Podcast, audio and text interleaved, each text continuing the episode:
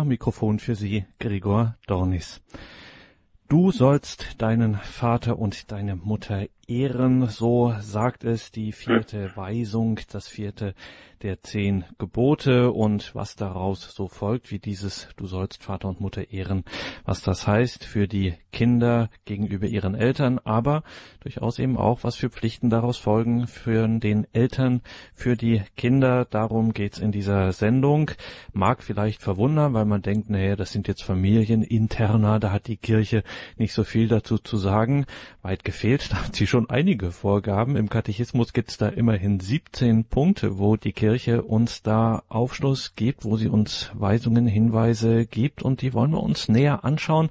Und in dieser Sendung haben wir dazu kompetente Hilfe, nämlich Pfarrer Dr. Christian Schulz, ein Glücksfall in solchen Themenfeldern, weil der Mann nämlich sowohl über eine gediegene akademische Bildung verfügt, als auch natürlich über die Erfahrung eines Seelsorgers, eine ideale Mischung für unsere Zwecke und deswegen freuen wir uns, dass wir ihn gewinnen konnten für diese Sendung in Hahn Hornbach in der Oberpfalz, das ist im Bistum Regensburg. Da ist er derzeit zu Hause. Grüße Gott dahin, Pfarrer Schulz. Ja, ich grüße auch gerne zurück, lieber Herr Dornis, äh, zu Ihnen, aber auch zur ganzen Zuhörerfamilie von Radio Horeb. Einen recht schönen guten Abend und vergelt's Gott auch dafür, dass Sie schon zugeschaltet haben, ja. Ja, das vierte Gebot, wir sollen Vater und Mutter ehren, Pfarrer Schulz ganz naiv am Anfang mal gefragt, wieso legt eigentlich die Kirche, wieso legt Gott Wert darauf, uns zu sagen, du sollst Vater und Mutter ehren? Wir Menschen sind ja keine äh, vom Himmel gefallenen Einzelwesen. Wir sind als soziale Wesen geschaffen und als solche überhaupt äh, gar nicht überlebensfähig, wenn wir nicht jene hätten, die für uns sorgen würden. Und die Beziehung der Eltern zu ihrem Kind ist da sicher eine ganz herausragende, eine einzigartige. Ähm, es ist ein Zweifaches, was dieses Ehren beinhaltet, Achtung haben äh, den Eltern gegenüber, ein Zweifaches von der Begründung her. Einmal äh, die ganz natürliche Grundlage, es gibt ein Blutsband zwischen Eltern und Kindern und die Kinder werden sich immer, ob sie jung oder alt sind, bewusst sein, Sie haben dieses irdische, das natürliche Leben nur dadurch empfangen, dass es ihnen von den Eltern durch die Eltern geschenkt wurde. Das ist schon mal eine ganz besondere Qualität der Beziehung und auch etwas, was das Bewusstsein, das Miteinander eben auch prägt und durchdringt. Und dann haben wir die andere Dimension, die Achtung gegenüber den Eltern verlangt. Hier verlassen wir dann die äh, bloß natürliche Grundlage von Ehe und Familie und Kindschaft in dieser Welt und kombinieren das auch mit der übernatürlichen Dimension. Achtung den Eltern gegenüber dann aus dem Grund im christlichen Kontext, weil sie die Kinder in das Leben der Gnade einfügen, durch das Hinführen zur Taufe, in die Kirche eingliedern, das Begleiten in die anderen Sakramente hinein, das Vorleben des Glaubens, wir werden über diese Dinge ja noch ein wenig detaillierter zu sprechen kommen. Aber das sind die zwei wesentlichen Aspekte, die das Fundament für die notwendige Achtung den Eltern gegenüber bilden. Noch einmal die natürliche Grundlage, das Leben empfangen die Kinder von ihren Eltern, das Leben in dieser Welt und zugleich eben auch im christlichen, im geistlich übernatürlichen Sinne das Leben der kommenden Welt. Beides äh, formiert sich ja zu einem Ganzen, äh, wenn wir vom christlichen Standpunkt ausgehen. Das heißt, wenn wir jetzt hier darüber sprechen, dann, und wenn die Kirche vor allem auch darüber spricht, Pfarrer Schulz, dann ist hier schon immer vorausgesetzt eine im weitesten Sinne christliche Familie. Hier ist das christliche Familienleben angesprochen. Ja, also in aller Tiefe schon im Katechismus, aber Eben wie bei der Ehe als solche dürfen wir auch bei der Familie nicht vergessen. Es ist eine natürliche Institution, die im Christlichen eingebettet ist in die Erlösungs- und Gnadenordnung. Und äh, wichtige Aspekte, die für die christliche Familie gelten, gelten für sie, weil sie auch schon für die natürliche Familie äh, Geltung haben. Ich kann es auch noch einfacher sagen. äh, bestimmte Grundhaltungen der Dankbarkeit Kindern, den Eltern gegenüber, bestimmte Grundhaltungen, die auch das innerfamiliäre äh, gemeinsame Leben miteinander zu prägen haben. Äh, diese Grundhaltungen finden wir nicht ausschließlich in christlichen Familien oder auch dort nur durch den christlichen Geist gespeist und motiviert, sondern diese Grundhaltungen sind ja allenthalben im auch außerchristlich religiösen, aber auch im nicht religiösen Kontext gewissermaßen schöpfungsgemäß naturrechtlich schon mitgegeben. Dann schauen wir mal in den Katechismus, was da so alles zu finden ist. Und an einer der ersten Stellen im Katechismus, wo es um diese Pflichten, wie das dort heißt, der Kinder gegenüber ihren Eltern geht, da heißt, ist die Rede vom Gehorsam. Und da zuckt Pfarrer Schulz schon ein bisschen zusammen. Das äh, ist man so auch nicht gewöhnt, das so direkt zu hören. Hier spricht die Kirche von einem Gehorsam der Kinder gegenüber ihren Eltern, macht das auch durchaus durchaus ausführlich. Diese Texte des Katechismus erklären Sie uns das. Was meint die Kirche, wenn sie hier von einem kindlichen Gehorsam gegenüber den Eltern spricht? Ja, Sie haben einerseits recht, vielleicht zucke ich ein wenig zusammen, äh, nicht weil mich das schreckt, sondern weil wir wissen, dass äh, wahrscheinlich auf einen solchen Begriff und auf das, was damit mitschwingen mag, auch aus verkehrten Sichtweisen heraus, manche allergische Reaktionen her hervorrufen mag. In einer Welt und Gesellschaft, die ja sehr großen Wert auf Freiheit und Entfaltung des Individuums legt, äh, scheint zunächst einmal äh, der Begriff des Gehorsams und auch die Wirklichkeit, die damit bezeichnet ist, eher etwas Einengendes zu haben, etwas, was man abschütteln muss und was nicht zur Reifung vor allem einer freien Persönlichkeit führt. Äh, aber ist das tatsächlich so? Im Grunde genommen wissen wir alle aus normal menschlicher Erfahrung, dass wir ja nicht fertig auf die Welt kommen. Es bedarf der Erziehung, es braucht die Formung, es braucht das Wachsen und Reifen eines Heranwachsenden, eines Kindes, Jugendlichen, auch eines Erwachsenen. Und eigentlich geht das Lernen nie zu Ende. Es braucht also ähm, das Hinhören, daher kommt ja der Begriff des Gehorsams und des Gehorchens, das Hinhören des Menschen auf die Wirklichkeit, die ihm begegnet und er ist dann gewissermaßen in ein dialogisches Geschehen hineingerufen. Er soll mit seinem Leben auf das, was er vorfindet, antworten. Und wenn wir von der menschlichen Freiheit sprechen, dann müssen wir zugleich auch feststellen, es gibt äh, meine Freiheit, aber auch die des anderen, meines Gegenübers. Also muss es offensichtlich auch Grenzen geben, die ich bereit bin einzuhalten, um den anderen in seinen berechtigten Bedürfnissen nicht nur wahrzunehmen, sondern auch zum Zuge kommen zu lassen. Und ich glaube, dass in besonderer Weise hier der Gehorsam notwendig ist, nämlich ähm, Autorität zu begegnen, die mir hilft, diese Grenzen zu erkennen, um eben für mich, aber auch in Gemeinschaft mit anderen ein gedeihliches ähm, Koexistieren finden zu können, sogar noch mehr ein wirklich gedeihliches Miteinander, echte Gemeinschaft, die fruchtbar werden kann. Und äh, Autorität ist immer das, was Gehorsam einfordert.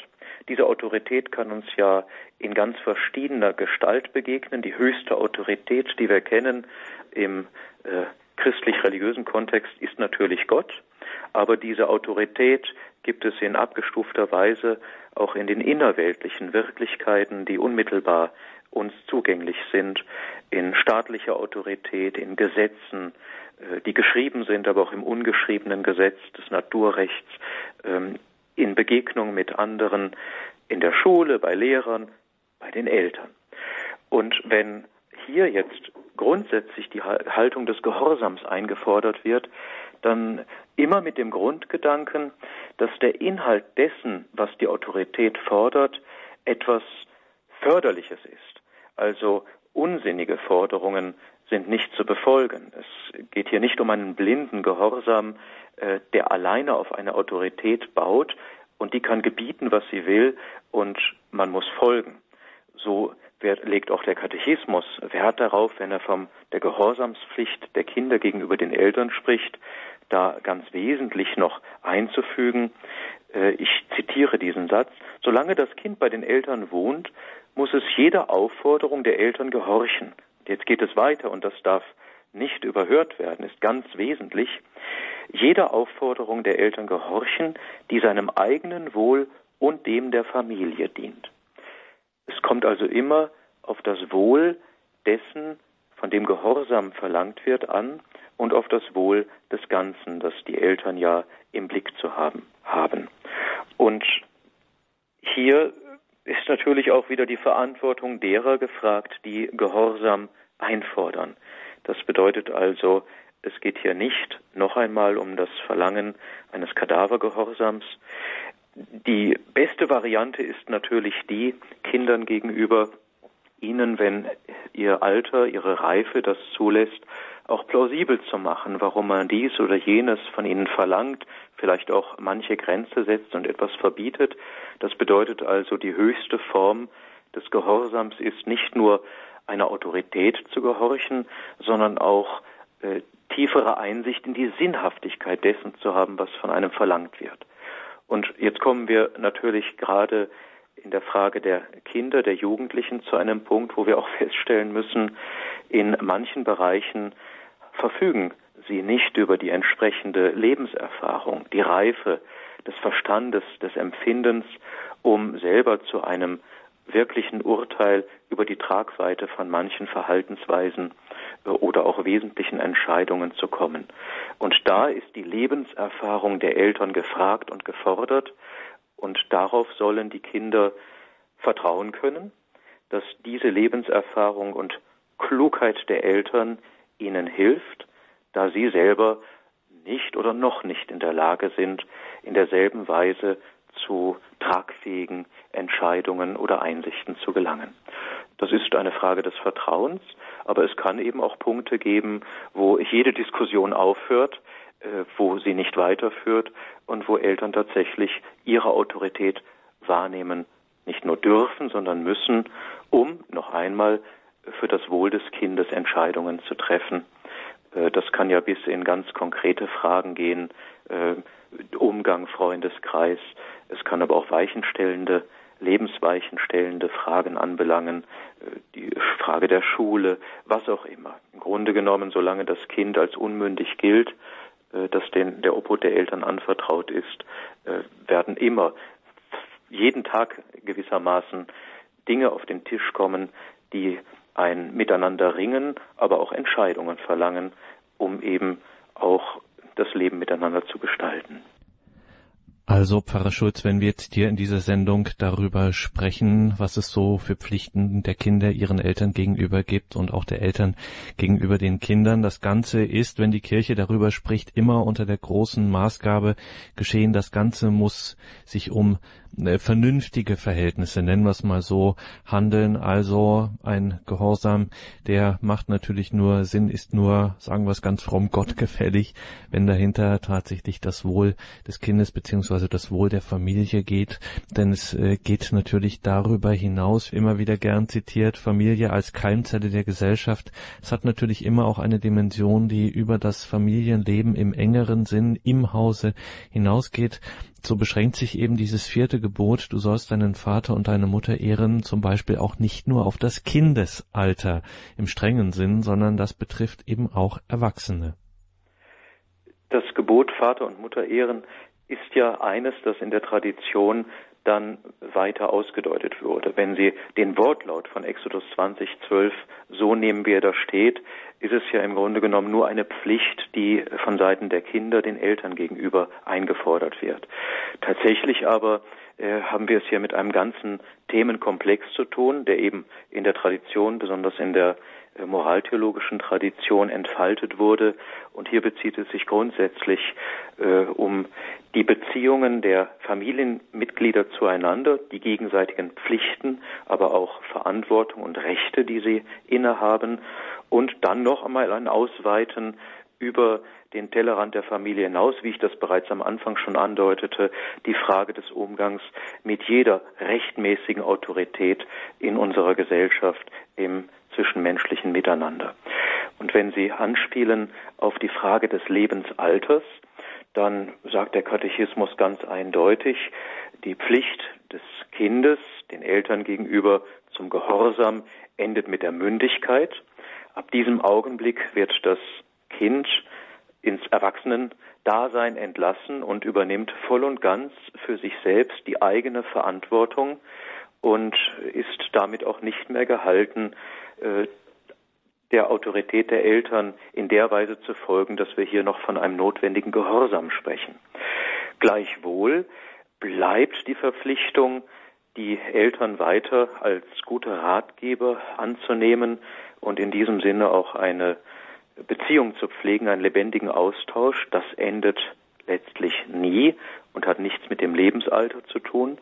Und noch weniger hat zu enden die grundsätzliche Achtung, der Respekt den Eltern gegenüber. Das ist auch keine Frage des Lebensalters und nicht nur konzentriert auf die Jahre des Kindseins und des Jugendlichseins, sondern Kind der Eltern bleibt man ein Leben lang und damit ist auch ein Leben lang die Pflicht gegeben, den Menschen, äh, den Eltern die notwendige Achtung entgegenzubringen. Und die Gründe für diese notwendige Achtung, die habe ich zunächst einmal am Anfang ja bereits genannt. Das ist die natürliche Grundlage. Von ihnen habe ich mein Leben empfangen und im christlichen Kontext, im kirchlichen Kontext, von ihnen habe ich auch den Glauben empfangen. Sie haben mich das Glauben gelehrt und mich eingeführt in die Kirche und in die Christusbeziehung.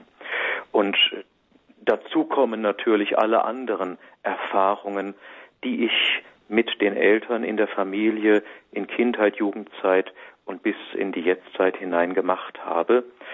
Freilich können es auch Erfahrungen sein, die es einem erschweren, Achtung vor den Eltern zu haben. Es gibt ja zerrüttete Familienverhältnisse, es gibt äh, misshandelte, missbrauchte Kinder und all das wirkt sich natürlich auch auf die Beziehung aus, äh, stellt aber die Grundsätze, die die Kirche stellt, aufstellt, nicht in Frage, sondern macht umso deutlicher, wie zerbrechlich das Gebilde von Familien ist und wie sehr jeder, Eltern und Kinder, in die Verantwortung gerufen sind, auch das familiäre Miteinander aus dem entsprechenden Geist der Liebe und des Glaubens herauszugestalten. Das ist die beste Gewähr dafür, dass äh, wir weder in erstarrten Verhältnissen uns bewegen, wo es wirklich nur um Frage der Autorität und des Gehorsams geht, äh, aber es bewahrt eben auch davor, dass wir ähm, Situationen der Lieblosigkeit haben, äh, das ist eben das, die Frage, mit welchem innerem Geist Familie gelebt wird. Und jetzt haben Sie es schon zweimal gesagt, ähm, dass, wenn Sie zum Beispiel von der rechtmäßigen Autorität gesprochen haben, die ihm nicht leiblich äh, familiär ist, aber was auch durchaus mit diesem vierten Gebot, du sollst Vater und Mutter ehren, schon auch ein bisschen mit eingepreist ist. Also Stichwort Erzieher zum Beispiel. Auch das wird hier schon ein bisschen von dem Gebot erfasst. Ja, ohne Zweifel. Also es geht äh, um das rechte Verhältnis äh, jetzt der Kinder, Heranwachsenden gegenüber den Autoritäten, die ihnen gewissermaßen vorgegeben, vorgesetzt sind. Man sucht sich die Eltern nicht aus. In einem gewissen Sinne kann man natürlich äh, Lehrer auswählen durch eine Schulwahl und so weiter. Aber im Grunde genommen begegnet man überall Autoritäten. Und äh, da ist es notwendig, diesen Autoritäten auch den rechten Gehorsam entgegenzubringen. Für alle Autoritäten gilt, sie alle müssen auf das Wohl des Betreffenden und der Gemeinschaft ausgerichtet sein. Das ist ein ganz elementares Kriterium. Und sie dürfen auf keinen Fall dem sittlichen Gebot oder dem Gebote Gottes, sagen wir das umfassender, widersprechen. Wenn also zum Beispiel von einem Kind, von einem Lehrer, aber auch von Eltern etwas verlangt wird, das offensichtlich äh, Maßgaben der Sittlichkeit, der rechten sittlichen Ordnung widerspricht, dann ist das Kind nicht nur nicht zum Gehorsam nicht verpflichtet, sondern es ist sogar geboten, diesen Gehorsam zu verweigern. Und das kennen wir auch im Verhältnis zum Staat. Äh, auch da, das ist prekär, aber kann es ja durchaus sein, dass äh, in einem verantwortlichen Gewissensentscheid ein Christ zu der Einsicht kommt, dass er einem Gesetz oder vielleicht sogar einem ganzen Staat äh, nicht zubilligt, Autorität ihm gegenüber mit Autorität ihm gegenüber aufzutreten und von ihm Erfüllung eines Gesetzes zu verlangen, weil er erkennt, dass das dem Naturrecht und dem göttlichen Gebot offensichtlich widerspricht. Dann ist sogar Widerstand und eben kein Gehorsam äh, an den Tag zu legen.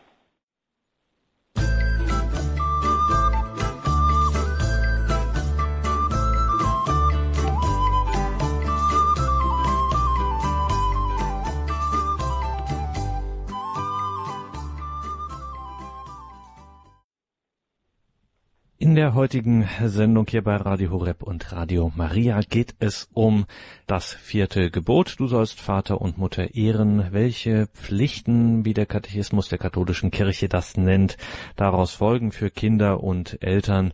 Darüber sprechen wir hier ein bisschen, was da so an kirchlichen Maßgaben, Vorgaben, eben auch Richtlinien, sagen wir es besser so, ähm, da gesetzt werden. Da gibt es eine ganze Menge.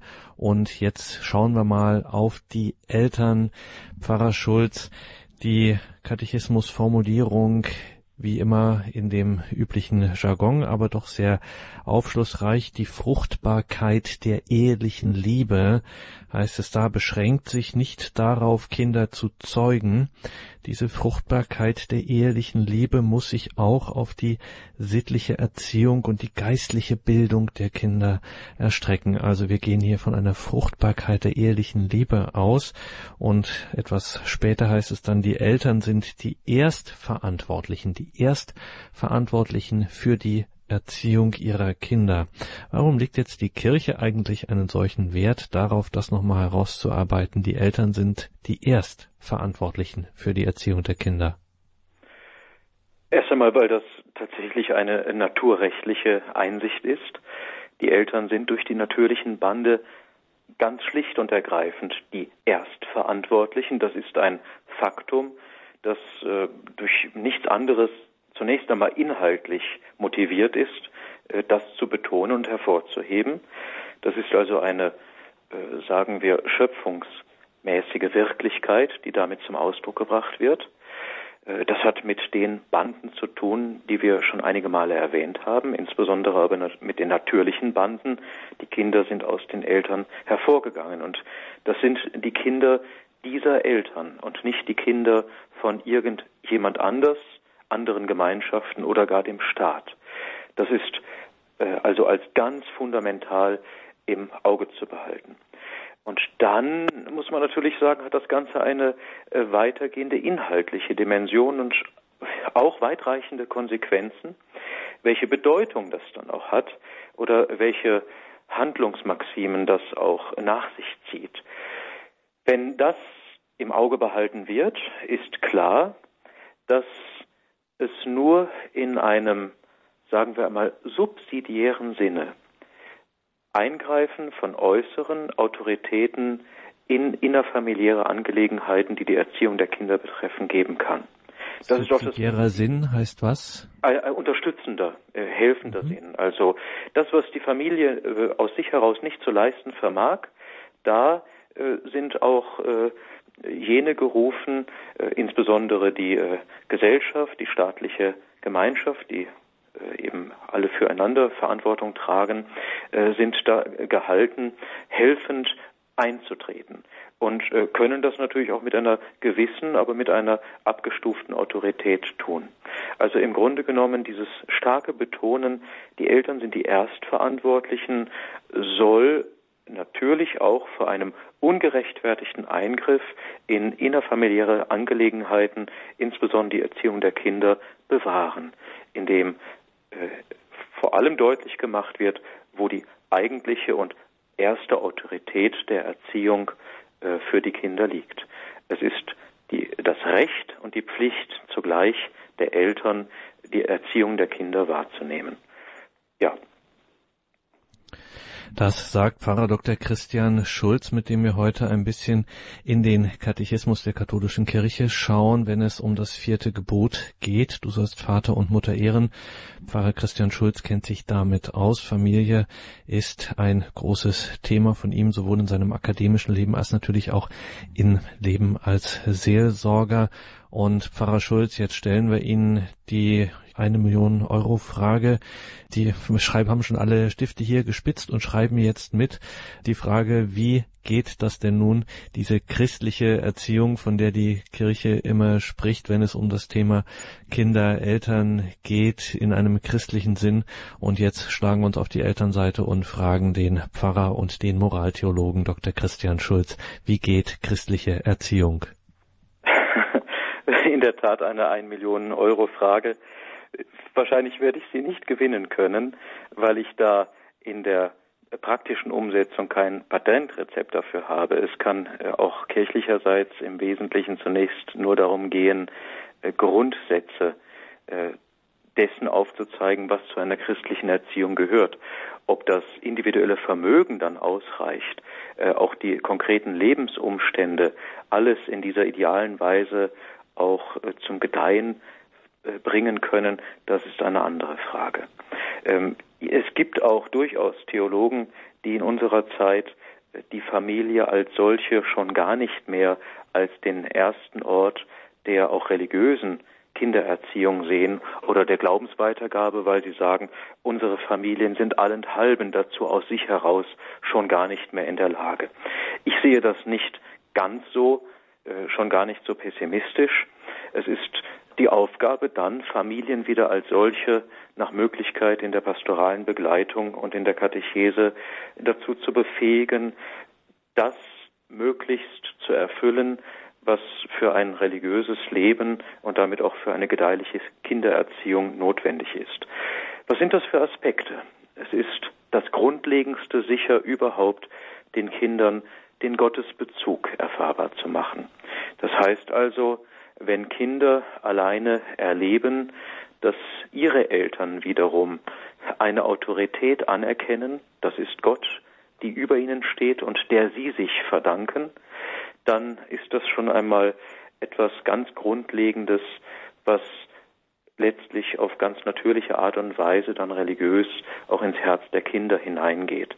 Zugleich auch deutlich macht, dass äh, die Autorität der Eltern den Kindern gegenüber, die ja immer wieder auch eingefordert wird, auch nur eine Anteilhabe ist an der Autorität des Größeren, eben dessen, der alles ins äh, Sein, ins Dasein gerufen hat. Das ist äh, die Gottesbeziehung. Und diese Gottesbeziehung muss sich natürlich im alltäglichen Leben einerseits verlebendigen, sie muss greifbar werden im Miteinander, aber sie muss auch Quellen haben, aus denen sie beständig schöpft. Bleiben wir zunächst bei den Quellen.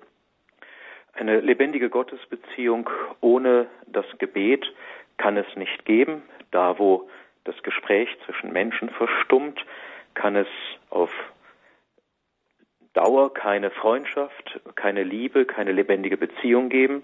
Das bedeutet also, Familien sollen und müssen befähigt sein und werden, wenn es notwendig ist, eben neu und tiefer in ein gemeinsames Gebetsleben hineinzufinden. Ich denke, es ist vielfach so, dass äh, wo gebetet wird, wohl füreinander gebetet wird. Man denkt an das Kind, die Kinder beten für die Eltern, jeder für sich, aber es wäre doch auch ein wichtiger Schritt, eine Gebetskultur äh, in die Familie hineinzubringen, wie wir das aus früheren Zeiten doch wohl kennen, wo man zumindest gemeinsam den Rosenkranz gebetet hat, dass miteinander gebetet wird und so sich alle im selben Augenblick in die gleiche Richtung schauend, auch vom Herzen her ausgerichtet erfahren.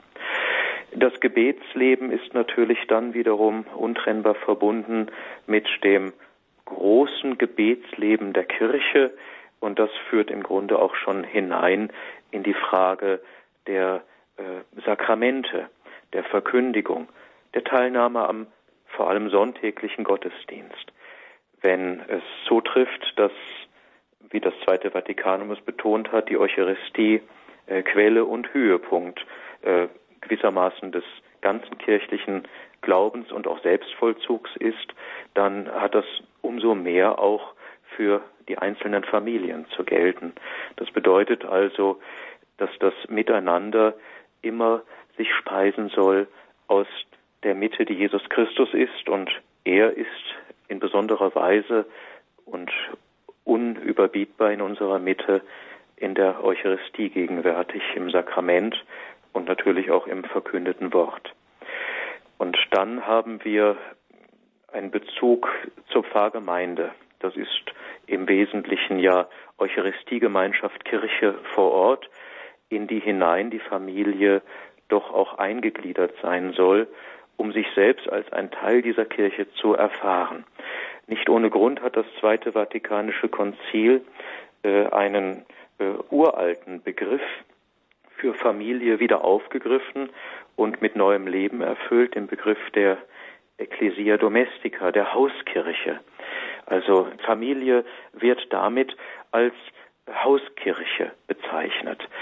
Ähm, immer natürlich mit dem Bewusstsein, äh, Familie empfängt durch die Taufe, durch die Vermittlung des Glaubens sich selbst in diesem Sinne als Hauskirche von der Kirche, als solcher, der Kirche Jesu Christi, aber sie ist auch wieder ein lebendiger Bestandteil, der zur Lebendigkeit der ganzen Kirche beiträgt. Also da schließt sich der Kreis.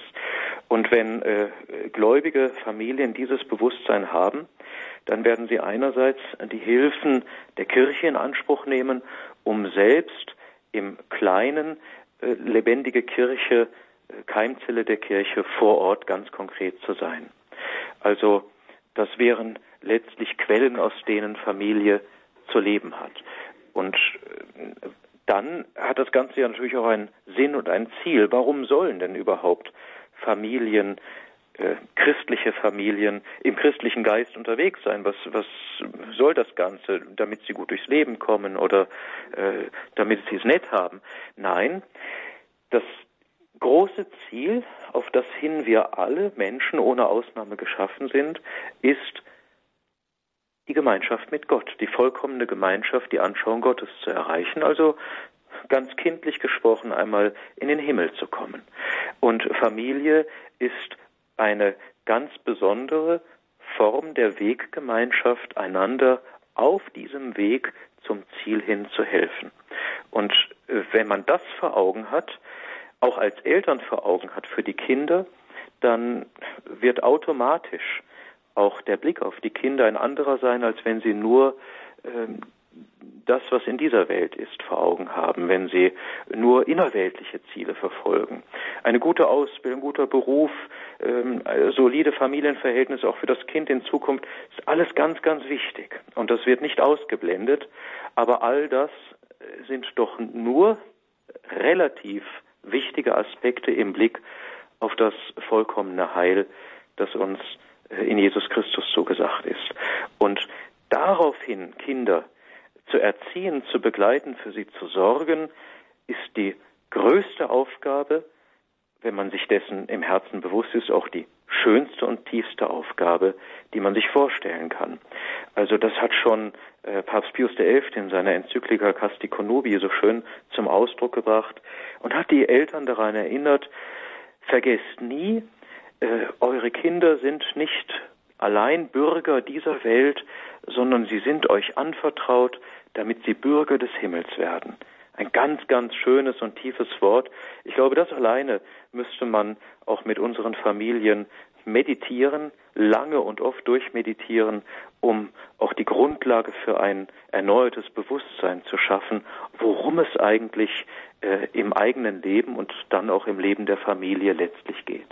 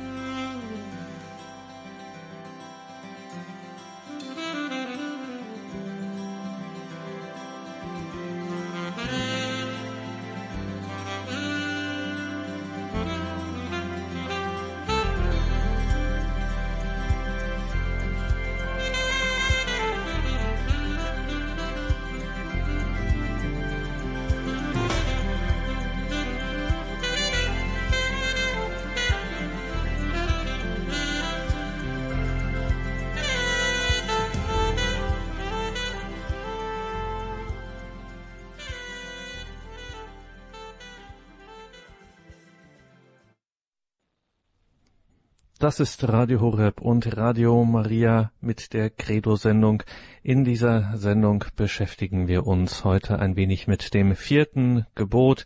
Im Katechismus gibt es da so einen Abschnitt, da geht es um die Pflichten der Kinder gegenüber ihren Eltern und der Eltern gegenüber ihren Kindern, alles eben rund um das vierte Gebot, du sollst Vater und Mutter ehren. Wir haben heute als Gesprächsgast Pfarrer Dr. Christian Schulz, der Mann kennt sich in Themen theologisch in Themen rund um Familie aus und natürlich kennt er sich da auch als Pfarrer und Seelsorger aus. Pfarrer Dr. Christian Schulz lebt und wirkt derzeit im Bistum Regensburg. In Hahnbach in der Oberpfalz ist er Pfarrer, ist aber viel unterwegs auch bei Vorträgen und auch in der Ausbildung. 089 517 008 008 ist unsere Telefonnummer, unter der Sie sich hier beteiligen können. Und als erstes gehen wir zur Frau Krämer nach Herzogenaurach 089 517 008 008 unsere Telefonnummer. Jetzt sind wir im Fränkischen bei der Frau Krämer. Guten Abend, grüß ja, Gott. Ja, guten Abend, Herr Pfarrer Dr. Schulz. Ich danke Ihnen von ganzem Herzen, dass Sie das angesprochen haben mit dieser rechtmäßigen Autorität und was es auch auf sich hat. Und ähm, ich habe mir das auch ein bisschen so notiert und da ist mir dazu eingefallen, weil die Gesetzlosigkeit überhand nimmt, wird die Liebe bei vielen erkalten. Und es ist nämlich genau der Punkt, das ist genau das, was man heutzutage, was heißt heutzutage, immer, immer, immer brauchen wir das. Wenn das Gebet in der Familie äh, und überhaupt, wenn der liebe Gott ihm die erste Stelle, die ihm allein gebührt, eben nicht ge äh, gegeben wird, dann, dann kommt alles in die Schieflage und ähm, und äh, tut Buße, das Himmelreich ist nahe. Soweit mir bekannt ist, war das die erste These, die Luther angeschlagen hat. Und wenn er die anderen alle ins Wasser hätte fallen lassen, da wären wir wirklich beieinander, weil gerade das gerade das brauchen wir. Kehrt um und tut Buße. Ähm, und ich danke Ihnen nochmal von ganzem Herzen und, und äh, bleiben wir fest im Gebet verbunden. Und jetzt weiß ich nicht mehr, was ich noch sagen wollte. Also Gottes Segen. Dankeschön, Ihnen. Frau Krämer. Auf jeden Fall eine ja. Botschaft ja, angekommen. Ja, Danke Ihnen für den Anruf. Alles Gute, Gott befohlen.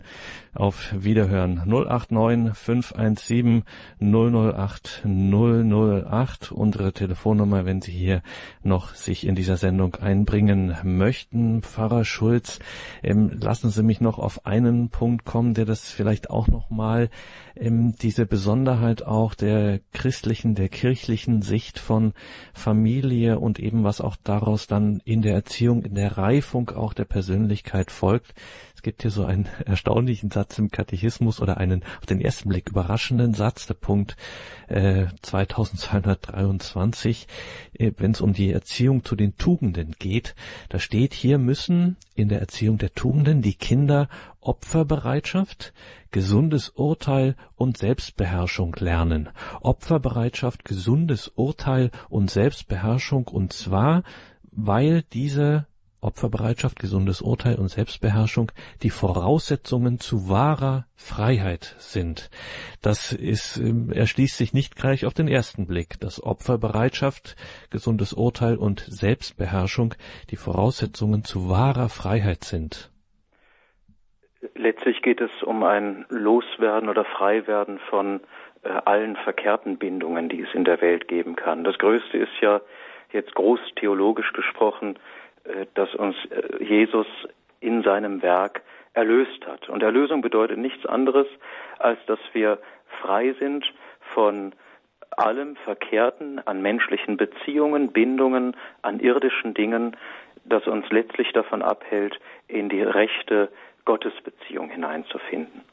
Und äh, um das überhaupt zu vermögen, in diese äh, vertiefte Gottesbeziehung hineinzufinden und damit auch sich von allem verkehrt bloß irdischen, das vergötzt werden kann, das sich verabsolutiert, äh, verabsolutiert sein kann, zu befreien, braucht es eben die Tugend der Hingabebereitschaft, eben der Opferbereitschaft, ein Urteil und auch die Selbstdisziplin, die Selbstbeherrschung. Opferbereitschaft ist ja im familiären Miteinander auf der Hand liegend, dass die Gemeinschaft gar nicht funktionieren kann, wenn nicht jeder auch bereit ist, ein Stück von seinen möglicherweise auch berechtigten eigenen Interessen zurückzuschrauben, um den anderen den entsprechenden Raum zu gewähren. Es ist eine Frage des Takts, der Zurückhaltung, eben auch der Selbstdisziplin. Äh, letztlich hat alles im großen Ganzen gesehen äh, etwas zu tun mit dem Begriff der Hingabe, der liebenden Hingabe, Opfer nicht als etwas, was mir von außen abverlangt wird und gewissermaßen Schmerz bereitet, dann hätte das tatsächlich eher zerstörerische Züge, sondern im Glauben auch die tiefe äh, lebensbejahende und lebensfördernde Dimension des Opfers zu sehen, so wie das Kreuzesopfer Jesu ja nicht alleine und für sich stand, sondern das Kreuzesopfer den Weg zum Leben eröffnet hat, in die Auferstehung hinein, so sollen auch wir die kleinen und großen Kämpfe unseres alltäglichen Lebens, wenn wir sie bestehen, in hingebungsvoller Liebe, sollen wir sehen als einen Weg in diese größere Freiheit des Himmels hinein. Und jetzt, Pfarrer Schulz, gehen wir ins Badische, genauer nach Freiburg im Breisgau. Dort haben wir die Frau Anna. Sie hat uns angerufen. Grüße Gott. Guten Abend. Jetzt sind Sie auf Sendung. Ja, grüße Gott. Ich freue mich über diesen Vortrag und ich bin eine Familienmutter. Ich möchte die beiden Worte sagen. Miterzieher, die Miterzieher, die im Laufe einer Zeit der Erziehung der Kinder auftreten und die Schule, der Religionsunterricht, die Freunde ebenso. Was sagen Sie dazu? Äh, was ist jetzt genau als äh, Frage dort äh, formuliert? Ähm, also wenn ich die Anruferin richtig verstanden habe, ist, dass es nicht allein die Eltern sind, sondern dass Freilich, eben ja. sehr wohl ein Umfeld ist und dass damit natürlich auch, sagen wir zum Beispiel, der Einfluss der Eltern natürlich dann auch ähm, geteilt wird. Das ist erst einmal ein Faktum. Die Frage ist, wie weit man dieses Faktum vor allem wenn einem die Inhalte wie die unzähligen Miterzieher der Kinder gewissermaßen außerhalb des familiären Kontextes, äh, wie die Inhalte gesteckt sind. Äh, ich denke, bei der Frage der Dame schwingt natürlich auch ein Unbehagen darüber mit, dass ja äh, durchaus auch die eigenen Kinder in äh, Kontakte hineingeraten können, sagen wir im Freundeskreis, im Umfeld, äh, die sie auf schlechtere Wege führen, zumindest aus Sicht der Eltern, aber auch wahrscheinlich objektiv gesehen. Miterzieher gibt es in der Schule. Die Schule ist ja gewissermaßen eine ähm, auch eine Anstalt der Erziehung der wir uns auch nicht entziehen können. Es gibt die allgemeine Schulpflicht und wir haben ja in den letzten Jahren tatsächlich auch vermehrt Diskussionsfelder und Streitpunkte gehabt, wo eben auch christliche Eltern gesagt haben, hier geht uns das, was inhaltlich in der Schule an die Kinder herangetragen wird, zu weit. Und wir werden in unseren Rechten beispielsweise im Bereich der Sexualerziehung der Kinder als Eltern so eingeschränkt, dass wir nicht mehr bereit sind, das hinzunehmen, da die Eltern in der Schule äh, aufgrund äh, bestehender äh, Lehrpläne mit Inhalten konfrontiert werden, die wir selbst nicht verantworten können und von denen wir auch nicht möchten, dass unsere Kinder damit nicht nur in Berührung gebracht werden, sondern möglicherweise auch indoktriniert werden. Und insofern, ja, also es ist ein Faktum, es gibt äh, Miterzieher.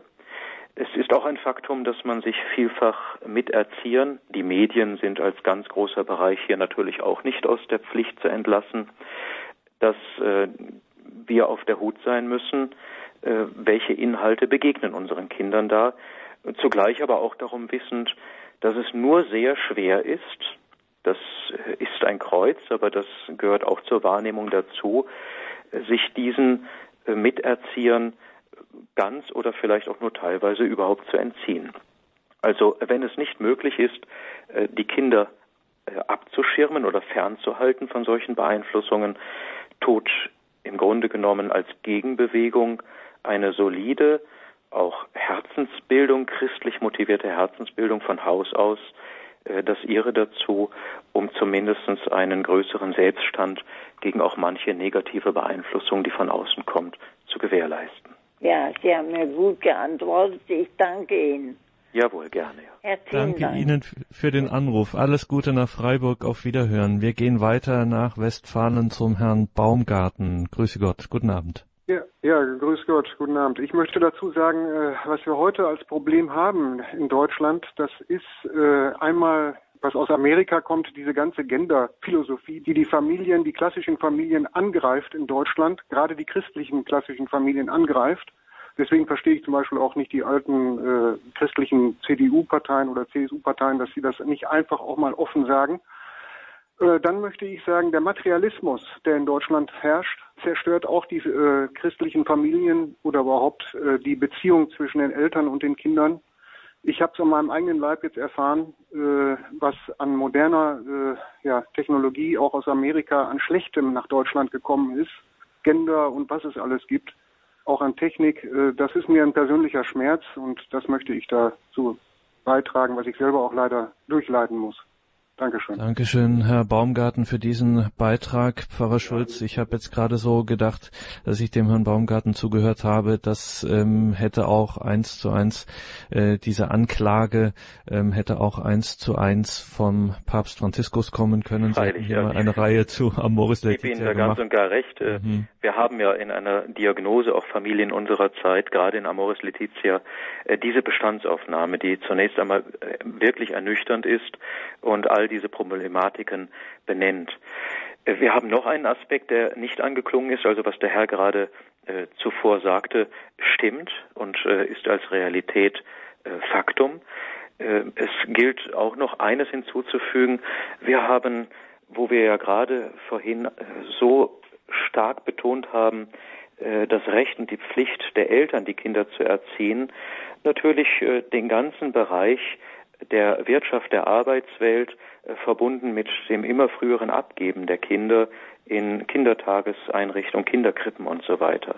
Ist natürlich auch äh, genau ein Themenfeld, das äh, die innerste Autorität auch der Erziehung der Kinder durch die Eltern berührt. Denn hier werden die Kinder natürlich sehr, sehr früh in prägende Obhut anderer gegeben. es kann eine gute Obhut sein, aber es wird auch wenn es unausweichlich ist, auch für christliche Familien diesen Weg zu gehen, und die Situation ist vielfach wirtschaftlich äh, aus ökonomischen Gründen auch so, das können wir nicht weg oder schönreden, dann äh, sollten sie zumindest die Möglichkeiten haben, aber eben auch in ihrer Verantwortung gemahnt sein, zu schauen, wem sie ihre Kinder anvertrauen. Und äh, damit zumindest größeren Schaden abwenden von ihren Kindern äh, in dem Sinne, dass sie äh, nicht in Einrichtungen äh, gegeben werden, wo man davon ausgehen kann, dass sie nicht nur a-religiös, a-christlich, sondern auch sogar antichristlich möglicherweise geprägt werden. Was natürlich heutzutage eine große Herausforderung ist, wenn man jeden Cent äh, umdrehen muss und wenn man von früh bis spät wirklich noch mit dem zweiten Job und alles, was es da so äh, gibt und was die Leute äh, so ja äh, unter Stress und Druck setzt, ist das natürlich sehr, äh, kann das eine große Herausforderung sein. Ja, und ich äh, finde, das ist auch genau der Punkt, wo der Staat in die Pflicht zu nehmen ist. Es ist auch dem Staat bewusst und so ist auch äh, die Bildung, das Bildungssystem bei uns konzipiert, dass nicht angetastet wird, zumindest theoretisch, die Autorität der Eltern äh, für die Erziehung der Kinder. Sie sind die Erst- und grundsätzlich Alleinverantwortlichen und wie ich das am Anfang sagte, alles andere ist auch staatlich gewährleistet, subsidiär. Dinge, die die Familie als solche nicht zu leisten vermag, leistet der Staat. Aber der Staat äh, darf eben nicht selbst in irgendeine Form der Ideologie verfallen, sondern muss dieses Subsidiäre inhaltlich nach dem ausrichten, wie es aus Sicht der Eltern dem Wohl des Kindes entspricht. Und wir können immer noch sagen, dass wir in einer mehrheitlich christlich äh, geprägten äh, Bevölkerung uns bewegen, dass auch die äh, Bildungsziele und Ideale nach christlichen Wertmaßstäben ausgerichtet sind. Dann danke für heute, für diese Sendung, für einen Blick mal wieder hier in der Credo-Sendung auf das Thema Familie, was uns alle so beschäftigt und was ja gerade auch in der Sendung ist es angeklungen, der Kirche in den letzten 50 Jahren wieder ganz verstärkt ein großes Thema war. Stichwort Hauskirche, dieser Begriff, der seit dem Zweiten Vatikanischen Konzil wieder in aller Munde ist. Eine eigene Sendereihe ja auch bei uns hier bei Radio Horeb und Radio Maria. Radio Maria Maria Südtirol. In dem Fall am kommenden Freitag ist es ja auch wieder soweit mit der Sendung Hauskirche an diesem Platz um 20.30 Uhr. Also auch das eine Empfehlung. Danke, Pfarrer Schulz, für heute. Danke auch Ihnen, liebe Hörerinnen und Hörer, dass Sie sich hier eingebracht haben. Wie immer am Ende der Sendung der Hinweis, diese Sendung gibt es auf einer CD. Es gibt bei Radio Horeb einen CD-Dienst. Den kann man anrufen. Morgen Vormittag wieder 08328 921 120.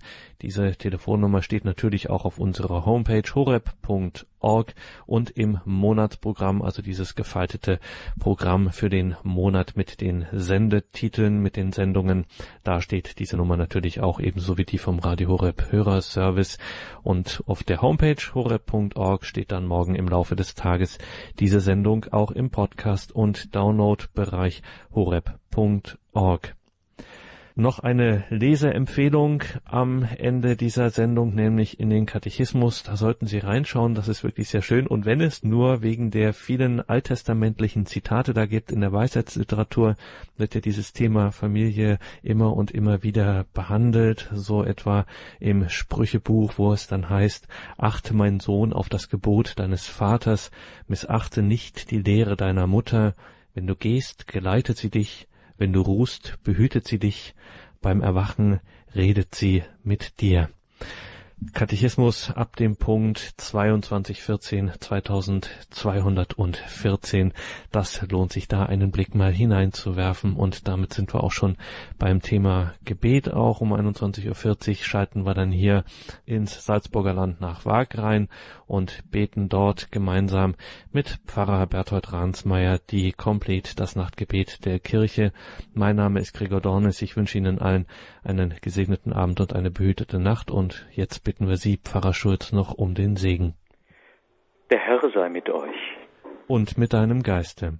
Auf die Fürsprache der allerseligsten Jungfrauen Gottes, Mutter Maria, auf die Fürsprache ihres Bräutigams, des heiligen Josef und aller Heiligen, segne euch, eure Familien und behüte euch der allmächtige Gott, der Vater und der Sohn und der Heilige Geist. Amen. Gelobt sei Jesus Christus. In Ewigkeit. Amen.